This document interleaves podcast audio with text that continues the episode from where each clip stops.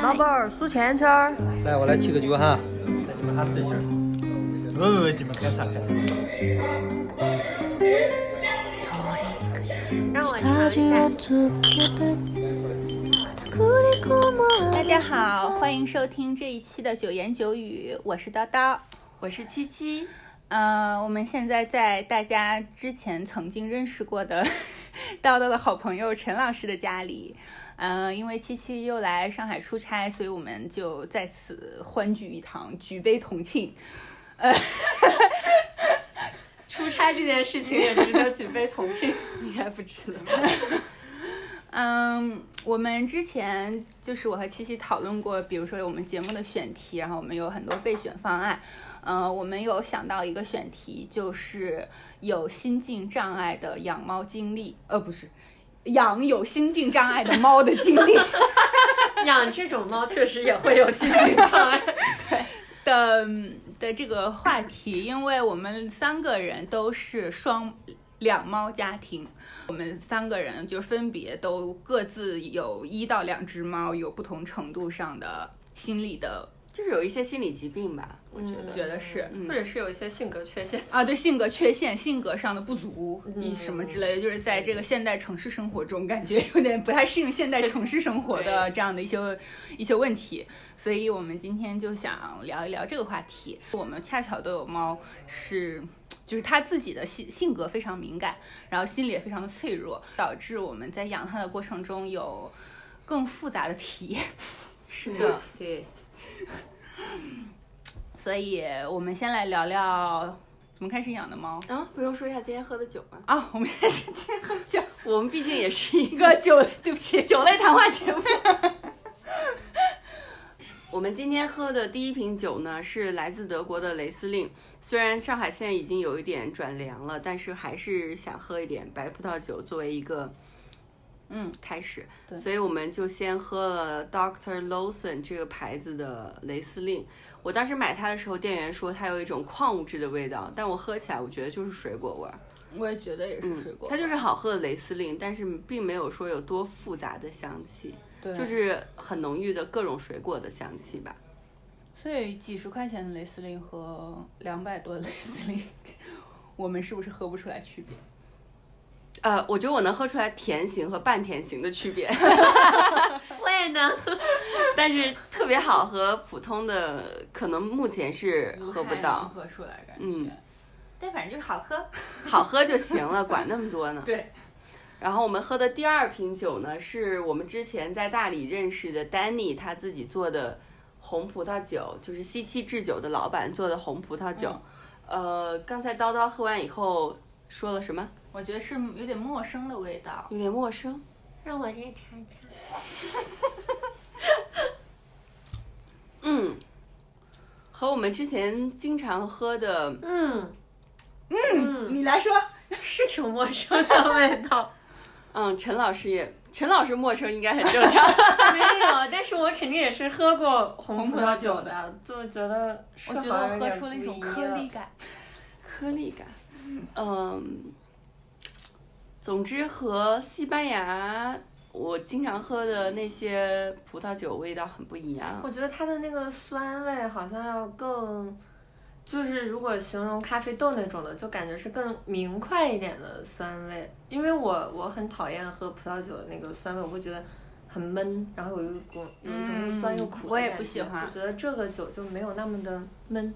对，我觉得喝出一种白葡萄酒的感觉，就就是感觉是比较清爽一点嘛。假如我用英语来评论它，我可能会说它 crispy，然后会觉得有一点 sharp。哦，那还挺少见的这种评价。对，一般红葡萄酒都会给人那种很浓重的、很醇厚的感觉。对对对，这个就是感觉它的那个涩和酸的程度都要。这个我好像喝出了矿物质的味道。有一种葡萄皮的感觉。涩我倒觉得还好，主要是它的酸可能会突出一些。对，但是是那种我是觉得不闷，是那种比较明快一点的酸味儿。嗯，不是令人不愉快的那种酸，不是老陈醋的酸。是啊，就不能不能站着吃饺子。就是我觉得它你咽下去的那一瞬间，在口腔里，嗯，我是真的感觉有点苦。因为本人是会觉得大部分红葡萄酒对我来说都很涩，那这个就没有那么的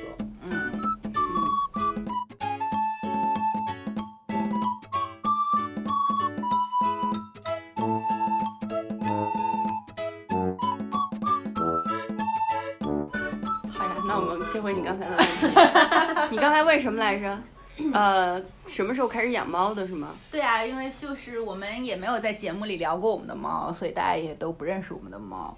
嗯，我们可以介绍一下这件事情吧，我觉得。嗯，好呀，那我先来说吧。嗯，呃，我养了两只猫，一个是蓝猫，一个是暹罗。嗯然后蓝猫呢，是我刚开始工作的时候第一个月工资，然后就买了它，是在上海陆家嘴的一家猫店买的，然后是四千五百块钱，我觉得还挺贵的，对，还挺贵的。然后当时买完以后，我觉得，呃，半年以后我觉得自己被坑了，因为首先，呃，我们家两只猫，就是一个叫乌冬，蓝猫叫乌冬，然后暹罗叫囡囡。蓝猫的话，它就是比较容易生病，因为它，嗯我之前带它去体检，它有多囊肾，嗯就所以其实有被有被猫伤坑。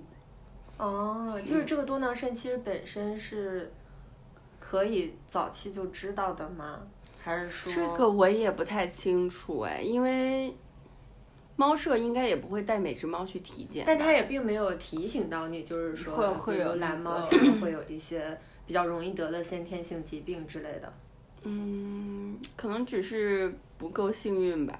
嗯，总归它有多囊肾嘛。呃，具体的体现就是他小时候经常生病，就比如说上海冬天很冷又没有暖气的时候，他就会流大鼻涕。对，他很容易得各种各样的病嘛。小的时候要要不然就拉稀，要不然就流大鼻涕，直到一两岁以后才慢慢好一些吧。哦，我带他去体检的时候，医生说他有多囊肾，就觉得他顶多活两年。嗯但他现在已经六岁了，我觉得我对他照顾的还蛮周到的。嗯嗯嗯，然后第二只猫就是囡囡，它是我，嗯、应该是去年前年疫情之前在闲鱼上买的。就有一天下班的时候，我就觉得我应该再有一只猫，然后 我就在闲鱼上搜，就有一个人发了一张照片，我觉得特别可爱，我就直接去他家把那个猫抱走了。哦，嗯，囡囡是一只像狗一样的猫，就它不会有任何的心理疾病和身体疾病，它特别喜欢吃橡皮筋儿。这点也挺吓人的，其实。对，它把我妈的很多橡皮筋儿都吃掉了。有一天，它在家里的沙发上呕出了一长串皮筋儿，就特别吓人，可能有几十根儿。天呐，挺吓人的。挺吓人的。对对对，所以现在我们就在家里都不还好它用皮筋儿，吐出来了就直接用发夹了。嗯，它特别喜欢吃皮筋儿。嗯，这就是我的两只猫。好吧，那陈老师来说吧。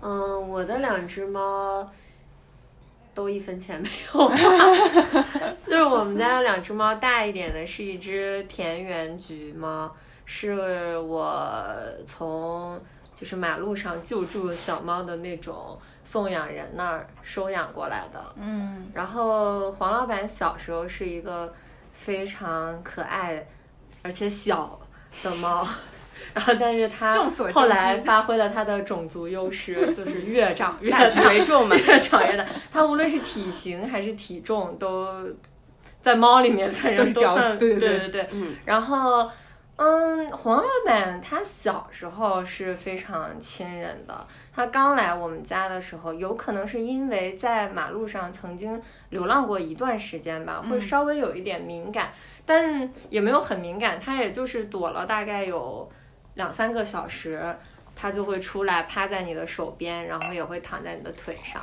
然后喜欢跟人睡在一起，枕着枕头，盖着被子。啊，这一点非常好啊。对，它就是会把它小小的脑袋枕在你大大的枕头上，就那个时候非常的可爱。但是不知道为什么它越长大就开始越怎么讲呢？就是，嗯，你说它不亲人，它其实也不会，它还是认撸，但是它不会像小时候表现的那么热情了。怎么热情？说你一开门就是里面坐，里面坐。就是他很，他不会在，比如以前他小时候，我如果躺在床上睡觉，他就会躺到我旁边来，然后把头朝着我，然后只要你哦把头脸一转过去，它就会过来亲亲，就是很粘人。哦这不都是别人的猫才会这样吗？然后它长大了就开始渐渐的不会这样，我觉得可能跟另一只猫的到来有关系，因为我养这个第二只猫其实是一个偶然，是我表妹家的猫生了一窝小猫，然后它嗯就是没有办法处理这么多小猫，就非要送给我一只。我当时看照片就是一眼觉得这只猫特别有眼缘，可能之前也想过说给黄老板找一个伴儿，但是也没有找到特别合适的。正好我妹妹家就有一只特别有眼缘的小猫，我就要了过来。要了过来之后，黄老板就嗯从一个粘人的。就是绅士的小猫变成了一个慈祥的老父亲，就是我们家这只小猫大概呃就是这个哈利，因为它长着一个很像哈利波特的眼镜腿儿的眼线，哦，所以给它叫起了一个名字叫哈利。哈利来了之后，哦对，这个还是因为一开始我以为是一只小公猫，我妹妹跟我说这是一只小公猫，然后给它起名叫哈利。等它来了之后，我发现是一只小母猫，我就在哈利的利上面加了一个草字头。我其实一直以为是哈利波特的哈利。对对，就后来后来加了一个草字头，就非常草率的改成了一个女性的名字。就改成黑利啊。哈利来了之后，黄老板就哈利是更外向的小猫，他来了家里，甚至都完全没有想过我要先熟悉一下环境，我要先躲起来。他从那个航空箱里面一出来，就开始竖着尾巴，耀武扬威的在屋子里面巡逻，然后就吃黄老板的饭，喝黄老板的水。黄老板就很迷茫的在旁边看了一会儿，但是从那以后，他就每天就带着哈利，哈利就喜欢睡在他旁边，然后就很黏他。黄老板就逐渐转化成了一个慈祥的老父亲的角色，但是我不知道为什么他可能那从那之后性格就逐渐变得敏感了一些。对他表面上还是很温顺的，但是内心戏就开始比较多了。嗯，对，好，这一会儿我们一会儿再详谈。对对对，但是哈利就是从小到大一直都是还挺勇敢的。就长子和那个小儿子的 对 嗯，我我有两只猫，我的猫比他们的都年纪大，因为我的嗯我的第一只猫是就是三花，嗯就是从上海阿姨那边救救助猫的上海阿姨那边收过来的，嗯，当时去看它的时候，它。我并不觉得它小时候长得很好看，我都印象还挺深的。就阿姨住在那个亭子间，就是要到阁楼上面去看，然后阿姨家里有很多猫，嗯，然后当时就在看阿姨，我就看到了这个三花，阿姨就说，我就问她这个这只猫以后会不会变成包子脸，阿姨承诺我说绝对会变成包子脸。嗯现在是唐三甲脸。对 嗯，阿姨还说她好像她长得不算特别好看，嗯，当时亲不亲人我倒忘了，但是阿姨一说她长得不太好看，我就马上觉得我要把这只猫抱回家，因为它如果长得不好看的话，可能我就觉得那会不会别人都不想要它，我就马上觉得要把它抱回家，嗯。抱回家之后，豆花小时候也还挺难的，因为回到家之后就得了猫癣，就还挺严重的，就每天被我和大叔拽着洗澡、擦药，然后有的药可能就是会有点刺激性，它可能还会有点疼，就治疗了很久，后来才好的。嗯，然后我想和很多养第二只猫的人的心情一样，就觉得我要给我的老大找个伴儿，就是很一厢情愿。对，就是完对是真的完全是人我们人类的一厢情愿。我突然理解了那些要二胎、三胎的家长。对，其实肯定是当那个唯一的一个是最开心的呀，你得到所有的资源和关注。嗯，嗯，我就又想再养一只猫。嗯，我是一一年的十一月份把豆花抱过来的，那个时候它大概三个月左右。呃，然后第二年的话，我就抱回了闰土。闰土这个名字是大叔起的，因为觉得它长得比较憨态可掬，所以喜欢吃西瓜 所以他是给它起名叫闰土。呃，闰土是一只加菲，是一只黑白配色的加菲。呃，是我在网上看到的。嗯，我一直跟大叔说是我抱来的，其实也花了八百块钱。八百块钱买只加菲很挺划算了嗯，就是当时我觉得，因为它也是好，可能我觉得那个主任有点就是有剩，他那一窝剩了两只，一直卖不出去，卖不太出去的那种感觉吧。反正清仓。对对，就要清仓大甩卖一样的。要不然我觉得闰土长得还算可以吧。就虽然不是说特别对称或者标志什么的，但是品相还可 OK。我记得很清楚，就是一个上海的小哥，然后就这样，嗯，就用手提着他的后脖颈，然后还在随意的甩动他的两只手臂，就提着闰土冲我们走过来了。这么随意吗？不是一一般都会拿个纸箱子装？完全没，他就这样，他就是按照平时走路甩动双臂的那个幅度，然后拎着我的猫就冲我走过来了。闰土真的是一个好商品化的，对啊，物化母猫，对，是公猫，物化公猫，物化公猫。嗯，闰土到我们家就是马上跟那个哈利完全不一样，马上就是被豆花打压到不行。他马上就知道了自己是老二，就是家里的那只猫，就是姐姐是老大，我永远都干不过姐姐。哈利应该一直觉得自己是家里的老大。我们家就是闰土觉得自己永远是老二，因为确实打从他一来家里的话就打他、揍他、追他，所以他小时候也是非常的体弱多病。所以我们三个其实聊过，就觉得，因为我和七七的猫都有点。因为加菲确实会有点品种猫的确是很容易体弱多病，可能由于近亲繁殖什么之类的。对对对，相对来说，我觉得我的两个猫，它们的品种好像都是比较健康的，无论是田园猫还是美短，应该都是猫中对美短相对来说还可以。英短应该也挺健康的，只是我刚好就是 unlucky，得到了一只有多囊肾的猫。不过我去看兽医的时候，兽医说就是在比较纯种的猫里。多囊肾是很常见的，比如说波斯猫就很容易得多囊肾。哦，加菲猫，加菲这个品种其实也是容易肾脏出问题。那加菲应该很多灾多病吧？然后加菲的最大的问题就是它，我们家的闰土到现在二零一二年来的，现在它已经九岁了。嗯，它的皮肤病永远都没有好，一直都没有好。我最开始来家里还觉得是不是因为。因为它们算是后院猫吧，就是家里自己繁殖的那样子的。然后，嗯，到了嗯抱回来之后，它就有点皮肤病，但还好，就是豆花，因为它得过，就它应该是自己抵抗力比较强，我觉得其实三花，它就也没有被传染。我其实还蛮担心的，最开始，嗯，后来就是年复一年的闰土，就是时时好时坏，嗯，但是一直都有皮肤病。加菲有皮肤病是一个很常见的事情，嗯，提醒大家要慎重。对，所以我们觉得其实如果再养猫的话，还是会养土猫。我就会养，对。但是土猫的话，就是也需要注意它的 体重问题。是吗？黄老板他已经是一个没有什么基因问题的，很，我觉得是一个很纯种的土猫。对，按理来说他应该很。而且黄老板不怎么喜欢吃饭。嗯，但是因为黄老板他主要就是膀胱和尿路的问题嘛，然后比较容易患膀胱炎或者是就是尿路结石的这种猫的话，它普遍的特点可能就是比如长期在室内养啊，运动量不够啊，然后体重比较重啊，还有就是绝育啊，还有公猫啊，这些就黄老板每个条件都符合，对。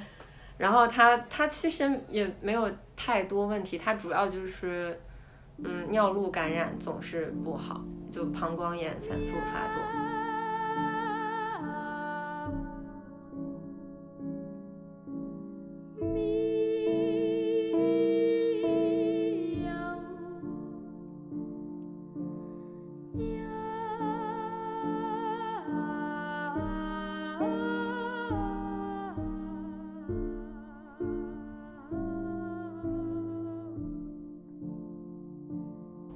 我们现在就开始给大家介绍一下我们的猫都有什么样的心境障碍问题呢？心境障碍和身体疾病吧。对，就是嗯。那我们先接着黄老板说吧。黄老板就是黄老板，他其实首先应该是先有的生理上的问题，因为他不喜欢吃。他他作为一个猫，我在没有养哈利之前，我完全理解不了小馋猫的这个词语，因为黄老板除了干粮什么也不吃，甚至连罐头他都不喜欢吃。这样的话，它的水分摄入就会进一步的减少。就猫本身可能就不太喜欢喝水，对。然后它又长期只吃干粮，就是它的水分摄入就会很少。然后这样的话，再加上它体重大嘛，它的那个嗯，可能就有些代谢物长期的没有办法很好的排出。我听兽医说，好像猫是挺容易得肾结石这类对问题的。对对，尤其是不所以要在家里到处摆那个水盆儿，对对对对，让它随时能我喝到水我。我做这样的举措，其实也并没有起到什么作用。黄我还买了那个很贵的那个喷泉啊，我也买了那个，它也没有它不喝不喝，我们家猫也不喝。它并嗯，它倒也不是不喝，但是黄老板是他们并没有表现出来比普通的水碗啊这个水会动，我要多喝 几口。完全没有是没吧？所有没有以这个广广告做的也对觉得不是完全，觉得好像多放一些水碗是相对来说有一点用的，但是我曾经试过放五六个水碗，嗯，我会发现他们其实也并不会都去喝，可能他最终还是会喝他最习惯的那个。哦嗯，就我们家现在的话是剩下两个水碗，他们会都喝，因为其中一个水碗是曾经他们装饭的碗，他们可能对这个碗特别的熟悉。如果是你对你，你新买了几个水碗，他们都没有用过，然后即使是你装了水放在各种地方，我发现，反正我们家的猫是是不太感兴趣的。嗯，嗯，然后黄老板应该先有这种生理问题之后呢，他一旦就是情绪不好，就是压有压力啊，或者是紧张啊，就会投射到他的生理上。就不尿尿吗？嗯，不是，就是尿不出来，他它特别容易应激。对他，他是那种你看起来他不会害怕，他去谁家他也不躲起来，呃，随便有陌生人来摸摸他什么的，他也不会有什么反应。但实际上他可能内心戏就特别多多，反应比较迟钝嘛。嗯，也不是迟钝就是你，刚才看黄老板，就是很内化感觉不出来他有什么感情就。比如说，我曾经把黄老板和哈利一块儿放到叨叨家去寄养嘛，对然后哈利就是去了之后就表现出来很强烈的，就是对陌生环境的恐惧，嗯他就会躲在沙发里面，在沙发下面躲了你就能很直观的感受到这个猫它环境不适应了，它应激。那是我第一次听见哈利发出哈的声音，嗯，嗯，但是黄老板去了之后，你看见它很自然，它就在地板上随便对趴，到处走，然后马上但是它上床开始不尿尿，就就开始尿，呃，不是，是这嗯样子的，是他，呃，是因为当时是陈老师他们回家去过年，嗯、在我们家待了几天之后，就发现他频繁的上厕所，就是进进嗯对对对出出，就不停的进进出出。他频繁上厕所，其实就是因为他尿不出来，哎他他每次可能就只尿一两滴，然后就会一直。然后他有的时候上厕所会叫，所以我因为之前我们家，你说到这个，就是我们闰土之前有过一次这个问题，当时我还在英国，就是大叔发现他，因为哦。这个会掺到一起讲，anyway，反正我就我们两个就觉得黄老板有点不太正常，我们就带他去看医生，然后就确实是当时是有点，还有点结晶，反正就有点发炎，膀胱、尿道有点发炎，有细沙。对所以医生说就开了点药，但是他说他可能会觉得疼，因为就是上厕所的时候他会觉得不舒服，就确实是黄老板会叫。然后因为他本我们家的厕所是呃入口在二层，你要跳上去，因为我们家两只猫都体型比较小，所以完全没有问题。然后当时因为又又来了陈老师家的两只猫，我们又设置了一个只有一层的比较大的厕所，但是黄老板就是拖着他笨重的身躯，他一定要上那个二层厕所。还要一天上十好几、二十回。对，然后就觉得这样真的很累。嗯，反正就是黄老板就是心思太很细腻，对就是他就是那种表面是个糙汉，但是内心就是少女，就是他是那种猫的应激反应的典型案例吧，就是他特别容易应激，我觉得。对，而且当时猫应激就很容易出现尿路的问问题，关呃，特别是公猫，关键是当时从我们家陈老师把黄老板接回他家之后，黄老板又应应激了，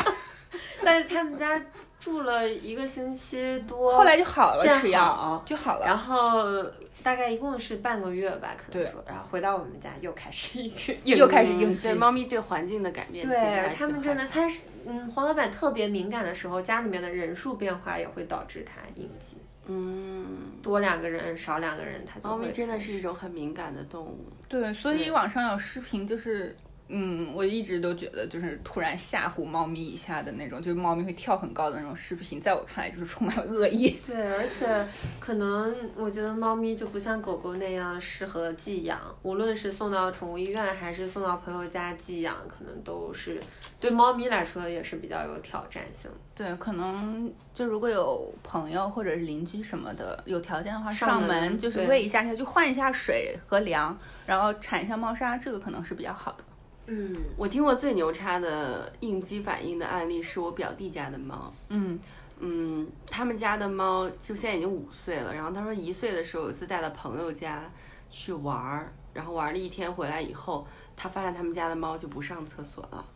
然后就过了两三天以后，他们带去兽医那儿，兽医就说一个猫可能也就我不知道三四十厘米长，呃，没啥。它的尿已经积累了像一个可乐瓶那么多。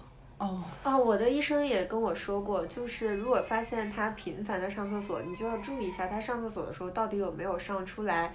一旦出现了这种尿闭的现象，非常非常时间就医，非常非常危险。危险。但是他他们就是那个尿那个尿那个猫，从此以后就不会上厕所了。他们这四年时间一直都是用尿管导尿管在给那个猫接尿一，直都没有好，一直都没有好。所以这个猫现在已经五岁了，它这四年一直在用导尿管来导尿，那很辛苦啊，对，就很辛苦有一，种照顾卧床，就家里完全不能有人不在，对，因为陌生人也不会给他导尿嘛。那像导尿这种操作，一天要做几次？这个我没有问特别细节的东西，但他就是说他给他们家猫导了四年的尿。但我觉得上班族的话，肯定也就早晚辛苦。嗯，但是其实我观察过，因为我们家后来就是换了这种智能猫砂盆，它会记录每只猫进去上厕所的频率嘛。然后其实以前我没有。我没有太注意，因为我们俩我们家两只猫一直是共用一个猫砂盆的，然后我也分不太清里面到底是谁上过的。然后凭我有限的观察，可能就会觉得啊，他们俩好像每天都是这个时间会去，没有太注意谁到底一天去几回。但是有了智能猫砂盆之后，我发现其实哈利它作为一个很健康的小猫咪，嗯，它一天其实只上三四趟厕所就可以了，比如一天尿两次，然后拉一次，或者尿两次拉两次，就完全是跟人差不多。哦，对。但像黄老板，他即使在他健康的时候，他可能一天也会去五六趟。哦，它是会根据猫的体重来判断你们家，对对对或者你可以录入你你家猫，你家有两只猫是吗？对对对，它能识，它自己可以识别，因为我们家两只猫的体重差差别很非常大。体型也差很大。对，因为黄老板有现在嗯瘦了一点了，依然有十四斤，但是哈利只有八斤，就这个体重差，对机器来说识别起来并不是很困难。嗯嗯，所以刚才说到我们家闰土也得过一次尿尿尿尿路结石，就是当时我应该是猫最常见的，因为就是公猫特别常见嘛，而且加菲本来反正也肾也不太好，就腰子不太好。然后当时我也在英国，反正好像很少。我们家 闰土的，我们家两只猫是两只猫都有点问题。闰土的问题就是，一是刚才说过的皮肤病，二是它一直会乱尿。嗯嗯，它迄今为止，就刚到家的时候会在那种，比如说床的角落里面拉稀，呃，然后然后大叔就非常生气，就说早上起来急着要上班，还要撅着屁股跪在地上给他擦屎，而且是拉稀。啊，这种 嗯，迄今为止，他尿过我们无数双鞋子，主要是大叔的鞋子，就是他尿过无数双鞋子。嗯，绝育了之后也依旧是这个情况，完全没有改善。嗯，当时尿路结石是他很少见的尿在了床上。嗯嗯，所以当时大叔觉得也不太正常，而且好像他上厕所的频率太高了，就看了医生。嗯，不过好在就是治疗以后他就没有再复发过，而且我可能在这点上比较幸运的是，闰土特别爱喝水。嗯，少见。闰土非常爱喝水，嗯，就是我们家也后来也换了那个小喷泉。闰土最开始有点害怕，嗯，但后来他他因为加菲大家知道他的脸特别扁，就是他吃饭会蹭一脸，喝水会蹭一下巴，他的下巴经常湿的，而且我们家就是到处都是他甩的眼泪和水渍，就是已经 没得看。反正我已经接受了这个事实，就是你看，如果看一下我们家，就是比他的那个高度所能及的墙上，其实很多都是棕色的，都是他的眼泪。嗯，嗯，非常明显。嗯，所以这个是 闰土的问题。闰土，嗯，但是他还胆子比较大，然后也比较亲。他不能算是亲人，他只是喜欢被关注。其实我现在觉得，对，闰土是一个表现欲非常强他的他表现欲非常强，他就是一个，他就很抓，他就抓就很孔雀 猫，对就是那种 butterfly，就搜对他不喜欢你，嗯，在他不愿意的时候你摸他或者抱他，但是他会在家里，只要来了外人的时候，就会在嗯地上给大家卖萌，嗯，然后就让大家去摸他，而且他很喜欢被拍屁股，就是你拍他的尾尾巴根儿，他就会他就会特别高兴。菊花门儿 那倒不必那么精确。嗯，我们家有心理问题的猫是豆花，豆花就是应该是有抑，豆花社恐肯定是有社恐，然后抑郁症非常社恐非常社恐，而且有焦虑加抑郁。嗯，豆花是到现在为止，它都很怕人，嗯就是像如果七七来我们家是看不见豆花的，然后我们家打扫卫生的阿姨就觉得我们家只有一只猫。像陈老师最近因为来我们家很频繁，就是豆花敢以闪电般冲刺的速度出来上下厕所，然后再冲回他现在的豆花已。经允许我摸它了哦对上 我觉得有一上个星守得云开见上个星期来我们家的时候，取得了历史性的突破，就是陈老师，嗯，撸到了豆花。但是豆花总体来说非常不亲人，嗯，他就只认识我和大叔，而且在我们两个在的时候，他就基本上就是会缠着我。当然，这点肯定也是被我惯的。比如说平时他白天因为我都在家工作，他就可能躺在他的那个小吊床上，他如果叫一下，就代表我就会端着他的猫，他的猫粮盆儿到他面前给他吃饭，一边吃饭呢，还要摸着他的头，就夸他说豆花真乖，豆花真厉害，吃的真棒。毕竟它是曹豆花。对我们家豆花跟我姓叫叫曹豆花，闰土叫张闰土。嗯，可能确实是我觉得是被我惯坏了吧。我觉得我可能就是一个会比较惯自己。就是豆花，他对他不认识的人就是特别怕生，但是对他认识的人他又特别黏。对，豆花就是特别黏我。比如说睡觉的时候，像到现在也是晚上睡觉的时候，他就是如果我侧睡的话，他就会在我的腹部这个位置就紧紧的贴着我，嗯，会这样睡。嗯，如果午睡的时候，如果我午睡在家午睡的话，不管他在哪儿，都会立马跳到床上来。就哪怕他是以非常舒适的姿势在他的小吊床上睡觉，他也会马上跑到床上来跟我贴着睡。它现在其实已经十岁了，快，然后也还是会在我身上采奶。就是它，我觉得我可能就是这个世界上它唯一喜欢的生物吧。我其实有点好奇，是所有猫都会采奶吗？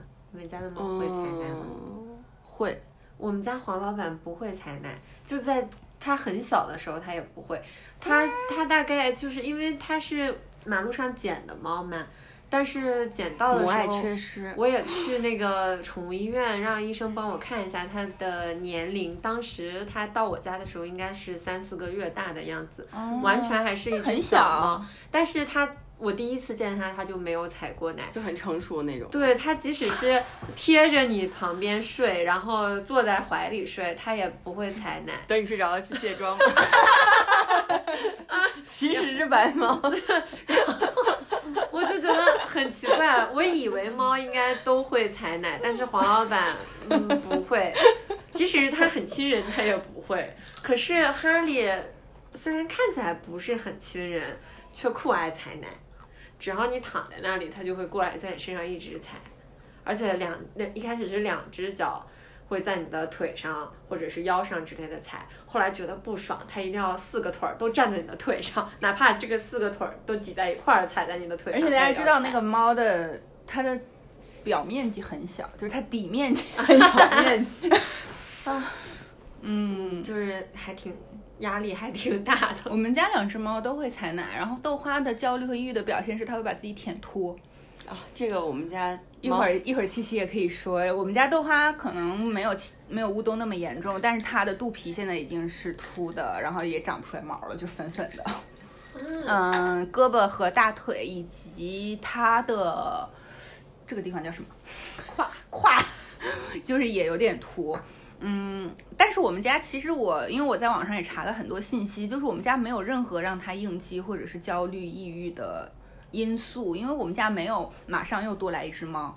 嗯，也没有人离开，我每天都在家陪它，而且我非常的宠它，它就是绝对我心，就是就是就绝对是我们家的小公主，嗯，就也不知道为什么他就焦虑和抑郁了，就很可能也。像有的人一样，不一定都是心对，就很多人说，复哎，他那么有钱，他那么成功，为什么还抑郁呢？嗯我觉得可能就是他就是想抑郁吧。对，其实我和陈老师讨论过，我们俩现在觉得，如果你就是轻度的有什么焦虑我们俩现在正常的。就是 现在的社会人有一点轻度的焦虑和抑郁，正常不能算是病症，已经算心理健康了。对，你都是健康的，其实。因为我们觉得好像真正完全没有焦虑和抑郁，真正心理健康的人，在在我们接触的圈子里面，可能觉得反倒是比较少的了。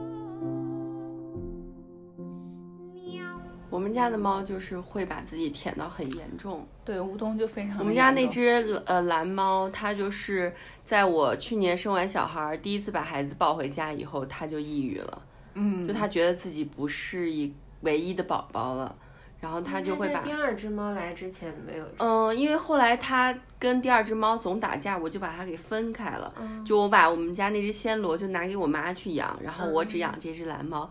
它就是一只性格特别敏感的猫咪。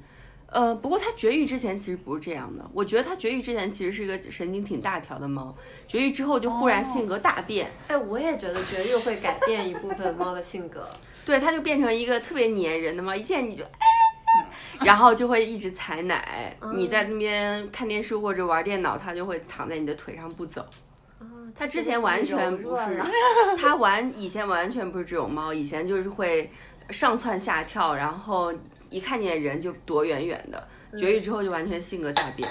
我第一次抱我们家小婴儿回家以后，然后他就很错愕，你知道吗？就围着那个小孩绕了好几圈以后，就开始躲在窗帘后面发抖。嗯，就很可怜。然后后来我就是从出院以后，真的把我女儿带回家以后，他就开始舔自己的肚皮，嗯就把自己的肚皮舔到流血，哦就已经不是舔凸，非常严重是舔到流血发脓、发脓、发炎、发炎流脓、发炎流脓。然后我就带他去看兽医，然后兽医就是给他做那种细菌检测，然后血液检测，很贵，就基本上每次去都要一千五到三千之间吧。对对对对对，结果就说没有任何问题，它就是纯粹的焦虑。嗯，但是猫咪你又不能给它吃什么百忧解，你就只能，你就只能比如说多陪它玩一玩，然后给它吃点好的。我现在就每天都给它吃罐头，嗯就其实成但这样本蛮高的。会让它挑食，就是早上吃罐头，下午吃猫粮这样子。就豆花就有点被我惯坏了，我觉得。我黄老板在他很不喜欢喝水，但是应激又比较严重的时候，我会主要喂他罐头。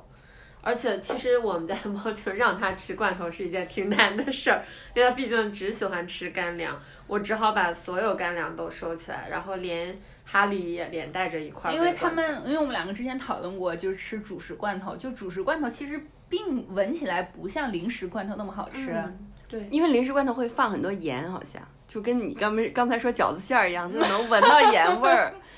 主食罐头好像不会放那么多盐，就就像零他们就说食罐头猫条，你打开嗯我闻着都觉得香。兽医就跟我说，妙鲜包不要经常给猫吃，因为那个盐很重。嗯，哦，我其实比较少给我们家的猫吃各种零食，他们的零食大部分都也都是那种浓汤罐。哦，那我可能就啊，因为你家猫是有尿尿尿尿的问题。就我觉得，因为我我觉得我也需要吃零食，我有这种需求，所以 那你怎么不给你家猫喝点酒呢？那我们家因为主要还是因为黄老板他不喜欢吃，啊所以我就已经习惯了，就是嗯，我好像就接受了一个猫不需要吃零食的这种设定。但是哈利，大家知道，刚才我们一起在餐桌上吃饭的时候，哈利就会一直在我的脚底下等着，因为我就是一个哈利是一个标准的小馋猫，是哈利真的小馋猫什么都都感兴趣，不管猫吃的、人吃的，它能不能吃的淀粉类的水果、蔬菜什么，它通通都感兴趣。我们家两只猫对猫草都没有任何兴趣。我们家好像有黄老板对猫草也没有完全兴趣没兴趣。哈利会把我给哈利带的那个猫草棒就直接吃掉，所以我觉得猫草应该叫部分猫草。不是关键很震惊的是什么？就是我会给他买那个那个棒棒嘛，就是会有那猫草个棒棒糖，对，就是猫咪的棒棒糖，就是让他们磕一磕，因为豆花不是焦虑和抑郁嘛，我想说让它放松一下心情，就像我喝让它点酒嗨起来。嗯，我们家猫就只会抱着舔，然后在地上打滚儿。然后我给陈老师也带了一包，然后哈利把那根棍儿直接吃了。硬核硬核，对，就是那种破，呃，如果是人吃棒棒糖，它就会上来咔咔咔都咬碎，然后吞下去那种。把塑料棒也咽了。嗯，所以乌冬现在还是焦虑，就是这么长时间，就最近好。多了，所以我们它之前很严重的时六，只猫里面是只有哈利是一个比较心理健康的啊，猫丹丹也很心理健康。嗯就我们家那只暹罗，就像暹罗还有斯芬克斯、美短，好像都还挺心理健康。因为美短一直不是被称为猫中之狗嘛，就是那你是没养暹罗 是吗？暹罗简直太过分了。嗯，乌冬就是那只蓝猫，它之前最严重的时候就会舔到。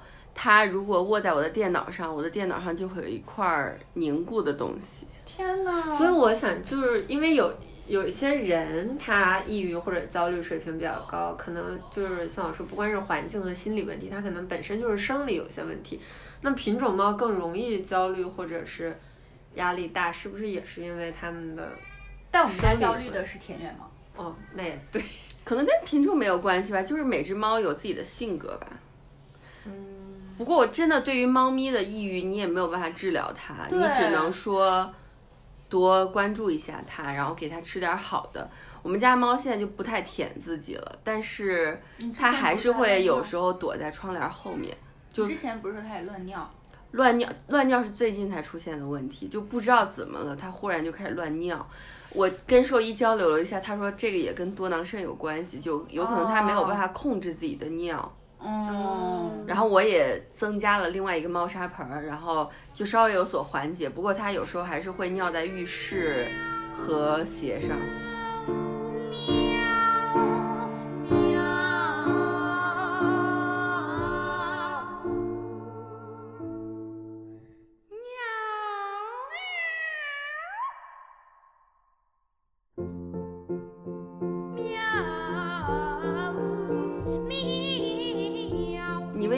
家猫做过最牺牲的一件事是什么？嗯，你先说，你肯定想到了。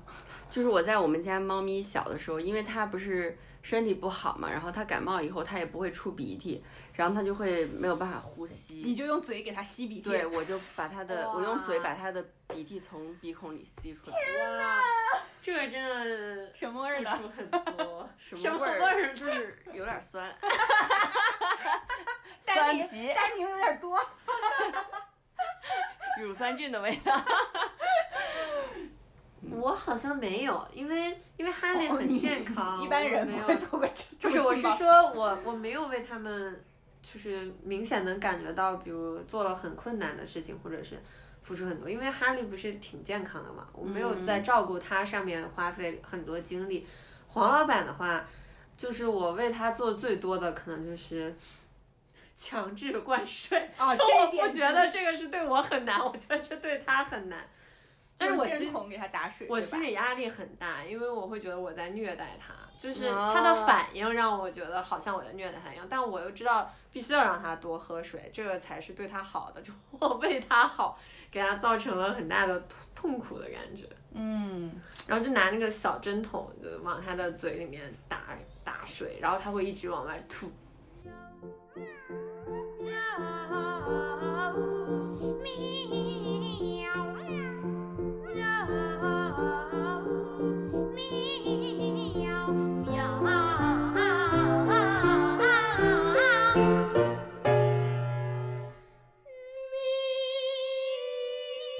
我自己的一个思考就是，大家其实，在社交网络上只宣传养猫养狗的各种好，然后从来不说就是养它们可能会遇到这些困难，所以导致很多人就觉得，哎，那我也养一个试一试吧。结果养了一个月，说啊这么麻烦，然后就直接弃养了。是就是像挺麻烦的即使像黄老板这种，他的问题已经不是很多了，就是他比如只是有。呃，就是排排尿的问题，甚至可能，但是他频繁的时候，他可能会一个月发作两三次，每次大概一个礼拜，然后这样的话，你就会其实会造成很多困扰，因为它嗯排尿不畅，它就会反复的进猫砂盆里面嘛，嗯然后它就会把猫砂盆里面的沙踩得非常碎。然后这样的话，就质量再好的猫砂也经不住这么踩，它的扬尘就会非常严重。哦然后就会导致家里面到处都是粉尘，对，而且你会知道这个粉尘是猫砂的粉尘，它总归没有那么干净，毛已经很困扰了，还有那么多。哦，关键陈老师还有很严重的鼻炎，对我本身是鼻炎和结膜炎，然后就是其实也不太严重，但是就是本身就是嗯过敏性的，像这种粉尘和猫毛，应该也是一定一些刺激源。然后我就能感受，因为我也是一直在家工作嘛，我即使是一直在家工作，我都能感觉到我应付这种情况很辛苦。比如我一天要，嗯，吸两三次地，家里面还是有很多毛和嗯灰。嗯，然后，嗯，猫砂盆里面，因为它踩得很碎了嘛，我就要频繁的去换砂，频繁的再去给它们灌水、喂喂吃的，因为那个时候。嗯，你你也知道，主食罐喂养的话是不能一次投放很多的嘛，就要分批次的，一次一次的去去添。我觉得我每天就是只要工作稍微有一点休息的时间，我就要用来去伺候它们。我就能感觉到，如果是上班正常的上班族，因为应该很难啊早上起床可能就只有半个小时的时间收拾准备出门，晚上回家又很疲惫，那照顾这个生病的猫咪肯定是一个很很负担的事情。对，像我们家就是生物密度比较大嘛，嗯 然后我就觉得很疲惫。就是我每天早上起来以后，我除了要收拾好自己，然后还要去给它铲猫屎，然后准备猫粮，然后还要给它一个爱的鼓励，然后这个时候还要去照顾我的孩子。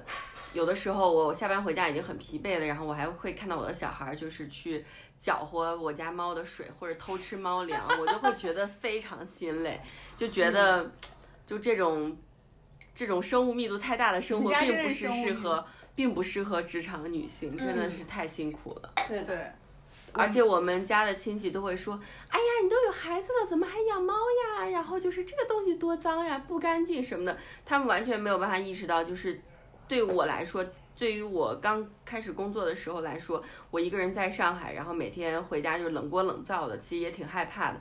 当时乌冬对我来说是一个很强的精神支柱。嗯，对我也觉得，因为我我妈也很反对我养这个猫，她来我们家之后就是看见一点点猫毛就大惊小怪，我也可以理解，就是家里面从来没有过宠物的人。可能对这个东西感到很不适，嗯，然后他就觉得你是怎么能跟这些猫毛共存的？嗯因为桌子上都是，然后可能水杯里面也会有，这对于我们养宠物就不用不可避免的，对对对惯的事情。但养小孩儿你也会有时候指甲盖儿里还有屎，也会吃吃馒头的 就是就是你只要抚养一个生物，你就会，遇到这种问题、啊。但是他就会认，在他眼里，就是这这个是这个东西好像只能给你带来负担和麻烦，他好像意识不到，嗯，我们在这个宠物身上投射的一个情感的寄托。因为我对于我来说真的是这样的，就是在我焦虑和抑郁，在我个人焦虑和抑郁比较严重的时候，我觉得豆花是我的精神支柱，因为我觉得就是大叔都不是，对我我觉得也他能活下去，但我觉得豆花可能活不下去。对于你来说，它是一个弱势群体啊，它需要得到你的照顾啊。对，而且确实我每天在家，我们家两只猫因为都有各自的问题，所以我经常在。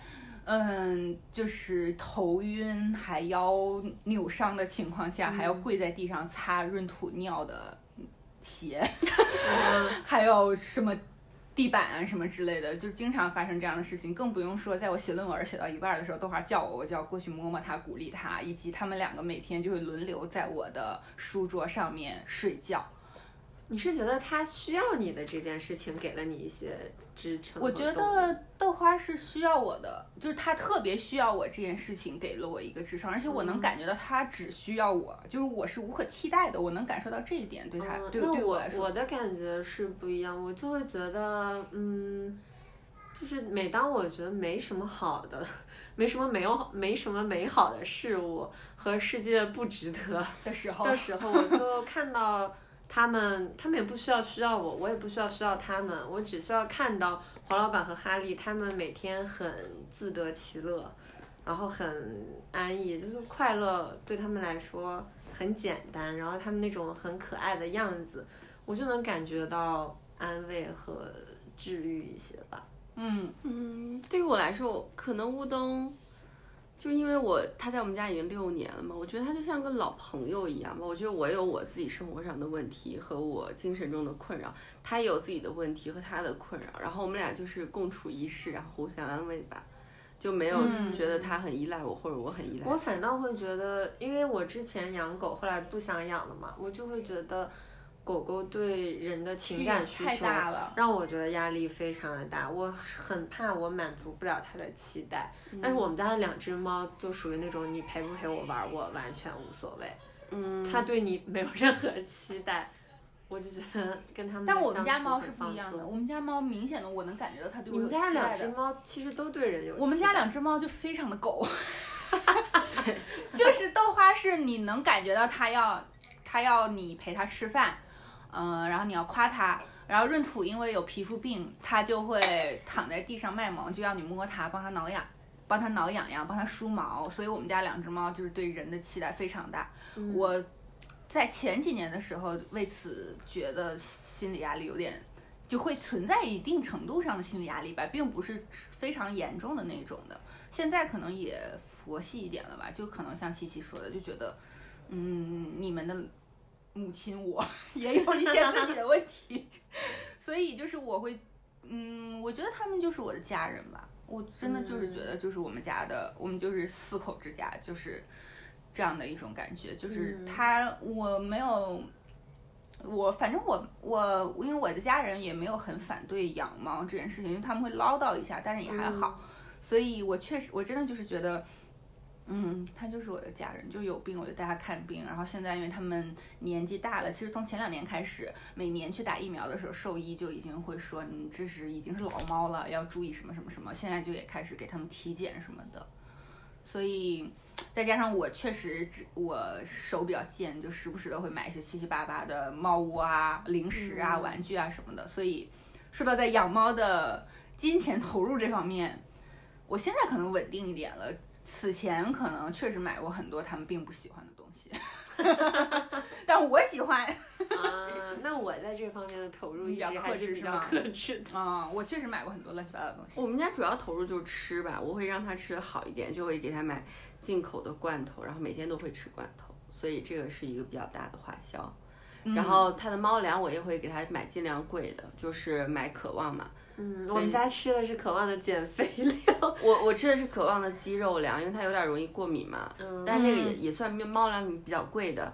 我就觉得乌冬的寿命有限，所以我觉得要尽量让它吃点好的。那它也已经六岁了，对，就是之前兽医跟我说，像它这种情况也顶多就活个两三年，所以它现在已经六岁了，我觉得我已经就是唉比较心满意足了吧，就多活一天是一天。对，我六岁应该也算是。但是其实现在家养猫可以活得比较久，其实可以活个十七八岁的。艾迪家的猫不是糖尿病活了二十一岁吗？对啊还要给它打胰岛素是吗？打六年胰岛素，一天两针。哦，我们家的猫都还比较小，我还没有考虑过就是它们的养老问题，因为我们家大一点的黄老板其实也就不到五岁嘛，嗯然后小一点的才两岁多，就他们现在还都是都是小猫。年轻的小猫，哈利明显能感觉到，就好奇心比较旺盛。对他好奇心非常强，嗯，就还是我们家现在就是因为当时陈老师家的两只猫寄养到我们家，就明显能感觉到我们家两两只猫真的是老猫了，就是活动量比较小，就每天大多数时间都在趴着。睡觉。对，就是黄老板也也每天都在趴着睡觉，就黄老板他就是五岁懒已经不算小猫了呀，五岁已经他四岁多，应该明年五岁。黄老板就是这个性格吧，我觉得。嗯它就是青壮年猫。但是当时陈老师家两只猫来我们家的时候特别好玩，就是我们家，嗯，黄老板就是自认为就是知道自己是排行老，就排行最低下的，地位最低下的，就任何一只猫都可以哈它。黄老板这个性格非常的温顺。呃，但是闰土尽管是我们家的原住民，但是就是会被哈利哈，就会被哈利欺负，所以闰土就沦落成了第三名。然后哈利和豆花两只母猫就是会互相哈，就是都没有在怕的。会觉得母猫会比公猫要暴躁一些。强势一些吗。嗯，所以我就觉得，所有想要养猫的人，可能还是要考虑一下，养猫并不只是那种可爱，可以在朋友圈发个萌萌的照片，它可能还会有各种心理啊、身体上的问题。而且给猫看病真的好贵啊！很贵对，而且你要知道，养猫还不像养小朋友，小朋友即使前几年比较艰难，后面总会慢慢的好起来，他会懂事，然后他就也有自己照顾自己的能力，对。但是宠物永远不会，没有办法跟他沟通。猫咪应该会越来越难吧？对，嗯，你这十几年都不会盼到他能生活自理的那一对，天。所以千万不要就是比如说买个什么猫当礼物，什么送给你的恋人什么之类的，我很嗯反对这件事情，对，就太突然了吧？就要认真思考这件事儿，它是一个很大的 responsibility，就跟对对养个对对小孩其实差不多对的。对对，而且我觉得应该要确定好，如果你有室友或者同居的人，然后或者是伴侣什么的，最好也确认好，他可以接受这件事情吧。对，不要因为要孩子就把自己的猫遗弃或者送人，其实关系并不大的。家养猫只要做过呃弓形虫的检查什么的，其实问题不大的。嗯对的，因嗯为像我们家的猫是从来不出门的，我甚至有啊的时候，我甚至有的时候会觉得给它们打疫苗都有点浪费，但是因为人肯定还是会进出的嘛，对，所以还是要有必要担。心会携带一些病毒回家。可是他们来说的话，他们其实能接触外部感染源的途径非常有限。对我们家两只猫完全是室内猫。嗯，我们家闰土因为就是隔三差五的，一周有三次吧，会闹着要出门。他就会在门口，就只要我们在洗碗，他就会在门口就对着你叫，然后就会贴着门，会站起来，就是挠门，就表示我要出去玩儿。嗯，而且我们家闰土就是非常不认生，就是走廊里，但因为我们家住顶层，就是他会往下走，但凡有任何一家邻居在夏天的时候，因为在上海有有的人家会开着门，他就会进去遛弯儿，就完全不认生。嗯，表演型猫哥，它真的是非常的表演型猫，我觉得太抓马了，整个猫。嗯，所以就偶尔会带它出去玩一下吧，因为我觉得这是它想要做的事情，可能可能它会适合做一个大礼猫吧。对。还有就是，也不要强加自己的意志到猫身上吧。对比如说养第二只猫，嗯 养第二只猫，但是其实我会觉得我在啊，你们家两只猫很对，因为我们家两只猫非常和谐，友好它们两个就经常会挤在一块儿互相舔，然后以同一个造型粘在一起，特趴着，可爱像一个大号和一个小号，就是。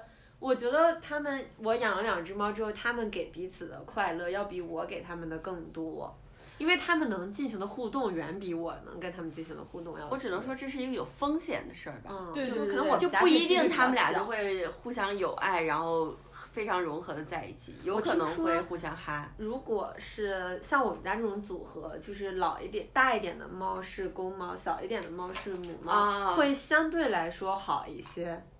嗯，我们家就是两只母猫，然后就会经常打架。我们家是大猫是母猫，小猫是公猫，然后嗯差的不多，但是来家有先后顺序嘛，所以嗯嗯豆花对闰土是越来越不喜欢，到现在就是只要闰土接近它，豆花就要哈它。像我们家这种就是自动会把自己切换成老父亲身份的，应该也不太多。但是确实我我那次带黄老板去看兽医，兽医也说就是橘猫就是脾气好，啊，真的就是脾气好，心宽体盘，对，真的就是脾气好，橘猫。可能是这样的有可能。嗯，所以还是谨慎考虑。还有比如说像给猫戴什么脖圈儿、穿衣服，哦，这算算这些全都是人类自己把自己的意志强加给猫咪，就猫咪完全不喜欢这些事情的，所以不要这样做。Anyway，啊我们我们又聊了一个小时了，OK，牛厉害，牛逼牛逼，好好好，那我们要不今天就还是这样吧。对，因为我们明天要去崇明，我们要去考察一个农场。对，明天我们要去崇明岛为我们的农业项目做更多的 research。对，嗯，七七来上海出差期间还考察了楼顶的农场啊，等等什么之类的。毛线店呀，对对对，所以我觉得大家可以多多期待吧，我们会之后有更多农业相关的话题。嗯，但如果想听猫咪相关的话题，也可以给我们留言。还有，还有，我们有一个那个打赏码，请希欢迎大家动动小手给主播买酒。嗯，嗯，我们之前因为前两天我和七七很惊喜，就是有一两位 就是特别热心给我们留言的朋友，我们也觉得很开心。嗯，所以谢谢陈皮和什么 HD 二九怎么什什么来的就一没有长串数字那个。那个 那位朋友因为，这样显得一点也不真诚。对对对，你麻烦你起个名字好吗？就是感谢二位吧，就是对我们节目的支持，我们也非常受宠若惊。对，因为七七一直问我是不是你大表妹。是的，是的。好吧，那我们今天就聊到这儿啦。大家如果有更多的朋友给我们留言，也可以告诉我们什么好喝的酒，或者是想听的话题，嗯，对。好，那我们今天就这样吧，好拜拜拜拜